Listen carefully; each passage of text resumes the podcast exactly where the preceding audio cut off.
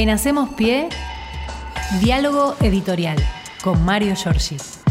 Hola Mario, ¿cómo va? Buen día. Axel, buen día, ¿cómo va? Muy Tenés bien. razón, ¿eh? recién me preguntaba Diego Gadilera si había llovido. No, Sí. acá yo tengo sol, estoy No me en este digas. en Wilde y eh, vienen unas nubes cambiantes en poco de tiempo, Sí. de viento, perdón, pero es raro el clima. Sí, sí, está como, está como nuestro país, muy raro todo, muy pero muy raro. Pero bueno, hay tormenta fuerte, eso es lo que anuncia el Servicio Sí. Meteorológico Nacional. Esperemos estar atentos sí, a eso. exactamente. Bueno, eh, a propósito de esto, ¿no? En 40 años parece que esta es la primera vez eh, que los votantes del ganador no festejan nada. Es verdad. ni la derrota del peronismo, eh, que, bueno, buena parte de esta sociedad aborrece, ni el triunfo del odio, nada. eh, todos, este, eh, bueno, la corrupción K, todos estos eslogans hechos eh, parecen que no, no ameritan que se celebre nada Mm. en un escenario muy complejo. Eh, yo estaba pensando que eh, no hace falta ya pedir ni siquiera carnet de socio del Club de los Arrepentidos, porque la presunta credencial se le dibuja en la cara a Sí, muchos, este, incluso algunos que esconden la vista del otro, y por cierto hay un sentimiento agobiante que crece desde adentro a medida que yo, eh, casi metiéndonos casi en una suerte de, de sociólogo, pero eh, yo pienso que debe parar, este, o que debe pasar, perdón, por esta gente, eh, por estos compatriotas, que este, van viendo el regreso de caras viejas que reflejan lo peor de los momentos que ha atravesado la Argentina en los 40 años de democracia, porque hay un poco de menemismo, hay un poco de macrismo y hay una gran incertidumbre para saber si este, se sale o no como era la esperanza que tenían los que votaron. Mm. De todas maneras están allí eh, los apologistas de crímenes de lesa humanidad, el Ujú. combo incluye a los fugadores de la nuestra como Caputo, eh, bueno, los endeudadores seriales, ¿no? Estos que no les importa mucho o poco y nada al pueblo. Eh, también están los espiadores, eh, este, y además eh, la gente que se maneja eh, cosas que le quedan al pueblo tan lejos como la canasta de los alimentos, me atrevo a decir, ¿no? Este, porque es gente que piensa en un mundo irreal para sus propios intereses, pero aquí demuestra algo más, demuestra la improvisación de un gobierno que nace anunciando recortes, eh, un gobierno que se conforma con gente que entra al Hotel Libertador con un cargo y sale sin el cargo. Eh, hablábamos de Urrutia el otro día, ya no Sí, está más ya no allí, está va a haber otra persona en la educación. Un Y, acérrimo este, defensor de, de- de la escuela privada, ¿eh? Sí, sí, por supuesto, Sí, sí, sí, sí. de- de un hombre de la Universidad Católica Argentina. Exactamente. Bueno, más o menos el corte que se necesita. Mm. En ese sentido hay que decir que hay muchos, este, hay muchos lobbies, muchas presiones para que no se cierren con rango de ministerio los que van a ir a capital humano, particularmente el de salud. Los laboratorios médicos están este, apurando que no sea una dependencia de capital humano y que la salud quede afuera, no por el interés del pueblo, sino por el interés de los laboratorios. Claro. Pensemos que los laboratorios tienen un vínculo muy estrecho con el principal comprador de medicamentos, que es el Estado. PAMI. Mm, Exactamente. Por supuesto, es el Estado. Claro. Así que, este, bueno, y después están los anuncios ya hechos de esta inflación, eh, lo que dijo ayer Mondino, la economía por decreto, Mm, tremendo. lo que ya sí. está pasando, ¿no? Este, sin que hayan asumido emergencias económicas, este, industricidio, los despidos que vienen. Eh, a ver, eh, diríamos este, aquella vieja metáfora del abismo, estamos cerca del abismo y hay gente que está más dispuesta a empujarnos que, eh, que demos el paso atrás y salvemos, ¿no? Eh, pero hay que señalar esto, los excluidos también votaron a mi ley Claro. y van a seguir sin oportunidades y es posible que se le sumen nuevas desgracias a esos sectores porque mm, es una suerte, nosotros los, los que eh, discutíamos la calidad de la candidatura de Macri en el 2015, Ujú. hablábamos de cierta, cierto riesgo de pesadilla y ahora me parece que regresa corregida y aumentada y además este, adelanta por primera vez una gestión que eh, fue construida con discursos violentos, eh, tanto en lo social como en lo político, con el odio, con eh, la negación de la justicia social o toda idea de equidad y, mm, como ya dijimos, la, la reivindicación de la dictadura genocida. ¿no? En ese marco está naciendo el gobierno de Miley y todavía no es gobierno y ya está causando dificultades. Y estas horas últimas, eh, vengo de un médico, tuve un minuto revisando en, en las redes y, y, en el registro de, de Internet, yo no encuentro, vos sabés que no encuentro ninguna propuesta que vaya dirigida a las demandas populares. No. En el marco económico, es decir, no hay nada que diga cómo se sale de la pobreza, cómo se termina con la inflación, porque todo es macroeconomía. Cuando vos mirás, todo es macro, macro, cerrar, Banco Central, bla, bla. Eh, y aparte, al mismo tiempo que no hay ninguna cosa directa, sí hay un ataque a lo que podríamos llamar consensos que ganamos en la democracia en materia de derechos humanos y derechos civiles, porque obviamente aquí también está en riesgo eh, la interrupción voluntaria de embarazo, la enseñanza sexual en las escuelas, la ESI. Eh, bueno, eh, es un gobierno que nace con un poco de tufo menemista, emparchado por lo peor del macrismo, como Caputo, y por supuesto la defensa del genocidio, la reducción del Estado. Eh, y esto que decía Mondino ayer ante los industriales, recordemos que iba a ir Milei y los colgó otra vez, los dejó colgados. Segunda vez en el mes.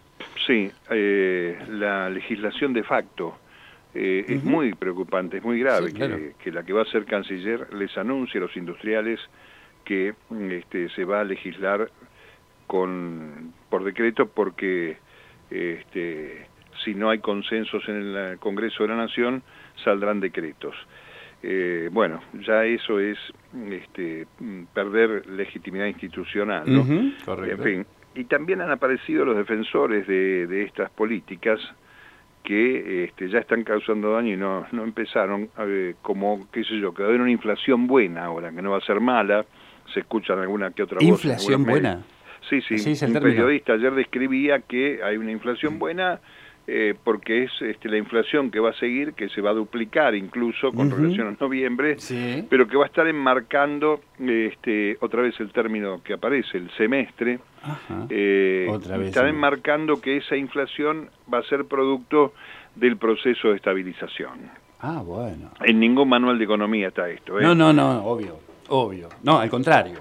y, y bueno, además este, está demostrado que puede haber en estados de, en, un receso económico, puede haber políticas de crecimiento al mismo tiempo que se este, batalla contra la inflación, porque lo que estamos diciendo acá que va a haber una este, desaceleración de la economía, del consumo, por razones de falta de guita, de la gente, del pueblo, pero que la inflación va a seguir subiendo a pesar de eso. Así que, bueno, e, esto es lo que, lo que realmente preocupa.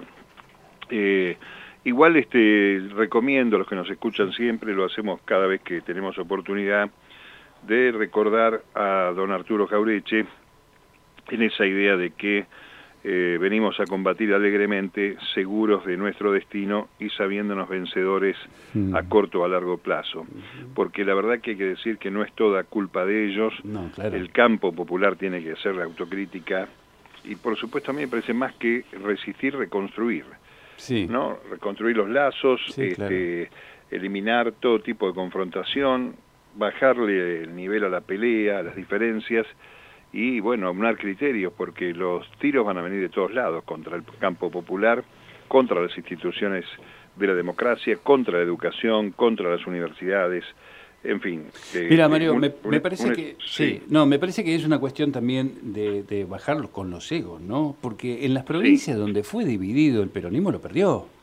Sí, tal cual. No, esto es así también. Entonces me parece que es em, empezar a pensar en un plan en común, un trabajo en común, en equipo y elegir a los mejores que puedan representarlo. Me parece que este sería un poco el camino que tiene que hacer el campo popular y democratizar desde abajo, porque este, acá hay una necesidad de que participen militantes, afiliados, alineados donde estén, pero que participen en el consenso común, porque aquí este, se transforma, si no, el campo popular en un socio no querido y tal vez cómplice de estas políticas públicas que son que van en contra de los intereses que ha defendido siempre el campo popular, ¿no? Exacto.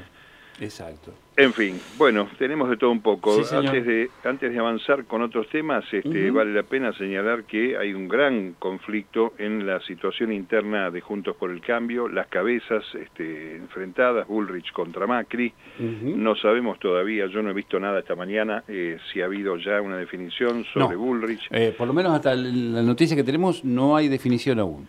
Bueno, ahí está la duda si le arman un ministerio también, ¿no? El capital humano, mientras los laboratorios reclaman por salud, hay sectores que dicen que Patricia tendría que ser ministra de Trabajo y no secretaria de Empleo de Petovelo. Eh, bueno, en fin, eh, hay, este, hay todavía una gran cantidad de dudas. Ayer este, pareciera que Mondino, en nombre del presidente, porque uno tiene que creer que esta mujer habla no por lo que ella cree, sino por lo que le ordena el espacio que, que comparte con Milei, eh, ya dijo que en enero y febrero hay que comprarse el generador, le dijo a los industriales. Eh, es un retroceso por donde se lo mire, ¿no? Eh, en lugar de pedirle a las empresas privatizadas en su fracaso que resuelvan la situación, no, les advierte a los que este, estaban adelante de ella que compren generadores. No, esa es la política, ¿no? La libertad de mercado, la libertad de hacer lo que quieran. Este, lo que decíamos ayer, se están restregando las manos los generadores de precios, los formadores de precios en las cosas más este, claves, ¿no? De la vida de un pueblo, como puede ser el alimento, la higiene, etcétera. Y este, bueno, está Joaquín Cotani, sumándose al equipo de Caputo, tipo que tuvo distintos cargos durante la gestión de Domingo Cavallo en el mismo ministerio, al que Caputo califica como excelente economista, gran persona y uno de los artífices silenciosos de los mejores momentos de la década del 90. Desde el lado de ellos está perfecto esto. Ahora, preguntarle a la gente si este, hubo artífices, perdón, hubo momentos mejores en la década del 90 con la ilusión del uno al uno que terminó en estallido del 2001 de diciembre, eh, en este mes que nace hoy, donde se va a recordar justamente 22 años de aquella situación tan, tan tensa, ¿no? Y como dijiste, Torrendel, el secretario de Educación, que este, deja de lado a la señora Urrutia, como si fuera esto una buena noticia, pareciera que jugaran así, ¿no? Meten al malo primero, al reprochable, y después te meten uno que más o menos es igual, desde el punto de vista ideológico, más allá de que sea hombre o mujer. y mm, este, obviamente ahí este, hay una, una cita directa a la libertad de mercado también en el proceso educativo, el tema de los vouchers que si bien dio un paso atrás, me aseguraban ayer que eh, este, vuelve a tener peso el tema de los vales para educar con la plata a los padres, al menos en este, experiencias pilotos que podrían empezar tan luego en la provincia de Córdoba, porque Schiaretti está bastante este, sintonizado, claro. a acompañar ¿no? este tipo de cosas. Bueno, y después este, las insólitas cuestiones de la justicia, como por ejemplo haber allanado la casa de Jorge Abelo, o Abello, que es el asesor de uno de los diputados que escuchó a Milman eh, diciendo cuando la maten yo estoy camino a la costa. Eh, el juez este, mandó a revisar el, celular y secuestrar el teléfono de este, este asesor del diputado, eh, que este, obviamente imputa a Geraldo Milman. Milman estuvo en la asamblea el otro día, ¿eh? Sí, en la asamblea legislativa estuvo, apareció Milman. es decir, una sospecha que también este gobierno que surge viene con absoluta este, bendición a todos los que van a quedar impunes a pesar de los delitos que le hubieran pesado sobre la cabeza. Claro. Así que mm, este, incluso es posible que hasta tengamos la alegría a fin de año que venga Pepín a festejar acá este, Navidad Año Nuevo, ¿no? Y lo eh, extrañamos, Mario. Se lo extraña. Es así. Sí, hace mucho tiempo que no lo vemos. en fin, una, cosa increíble, ¿no? Una señal buena es este, que hay una coincidencia eh, para que eh, Juan Manuel Olmos, hablando del rol de la oposición que va a asumir el peronismo, sea el auditor general de la Nación. Eh, obviamente tiene que ser designado por el Congreso. y actualmente está a cargo de Pichetto, de, que además ha sido elegido diputado y creo que va a asumir como diputado. este, la, La normativa este, en la historia de estos años es que la Auditoría General de la Nación, que audita al gobierno, tiene que estar en manos de la oposición. Así que vamos a ver qué sucede con esto. Bueno, eh, se abre la caja de Pandora poco a poco, como dijimos. El primo de Macri, que gobierna la Ciudad de Buenos Aires, tiene ya una nueva estructura del gabinete que eh, tiene un ministerio nuevo, el Ministerio de Infraestructura, que se va a dividir, justicia se va a separar de seguridad y eh, se disuelve, no existe más el Ministerio de Gobierno que ocupaba el propio Macri, ¿no? que fue el invento de la reta para traerlo a Macri desde Vicente López a la capital federal. Claro, exacto. Así que bueno, este, allí este, parece que como va acordando con todos, allí pareciera que se mantiene el vínculo entre los radicales y el PRO, mm. este, el, grupo radical Evolución, más que nada. Eh, los de Unión por la Patria, que son 18, se abstuvieron y hubo votos en contra de la libertad avanza. Atentos con esto, ¿eh? Así que parece que no está todo bien eh, ahora me decían que eh, la hermana de Miley, el jefe, podría ser la secretaria general de, gobierno, de la presidencia. Mm. Eh, no sabemos qué formación tiene esta mujer que leía el tarot y hacía buenas tortas, me dijeron. Así es. Y Marra podría ser el jefe de asesores de Miley. Ah, bueno. Listo. En fin, este, está, estamos en esas manos. Sí, señor. Este, el legislar por decreto la hermana secretaria general de la presidencia y este, el pibe de la Casa de Cambios y de la página Dólar Hoy, jefe de asesores. Es otra la tormenta que viene, querido Axel. Sí, lamentablemente, Mario. Ese es el, el panorama que nos presenta la Argentina bendita, de la cual esperemos este, que podamos capear el temporal y que también las calles, el debate, salga este, del límite que, impone el odio y la violencia para hacer algo constructivo, sin duda alguna, porque aquí lo que hace falta es este, levantar la moral y construir mirando hacia adelante en estos cuatro años, pero también en lo que viene, porque si estuvimos endeudados hasta nuestros nietos, a nuestros chosnos pueden llegar a, a pagar la deuda que pueda traer Caputo de la mano de la libertad avanza en, una instancia rara. Para cerrar, te cuento, ayer me llamaron colegas de la radio de la Universidad Autónoma Metropolitana de México que estaban muy preocupados por los... Em, viste que los medios hegemónicos se citan entre sí. Cuando vos lees un diario mexicano sobre noticias que vienen de acá, eh, se citan, ¿no? El diario Clarín dice tal cosa y, y, a ellos les causó mucha impresión el riesgo de cierre o privatización de los medios públicos en la República Argentina. Son colegas de radios universitarias, obviamente tienen el temor de que esto se extienda también a los escenarios universitarios.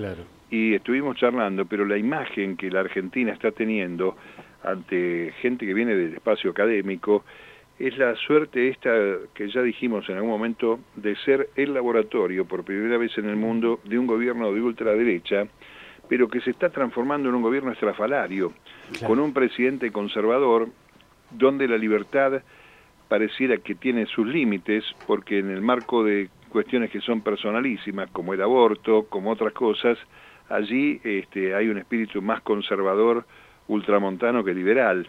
Así que eh, me acuerdo de una anécdota con Adelina D'Alessio de Viola, ¿te acordás? Sí, claro, ¿cómo no me acordar? Un día vino a Radio Mitre a hacer una entrevista y resulta que la, estaba muy apurada porque bautizaban a una, perdón, porque tomaba la comunión a una de sus hijas.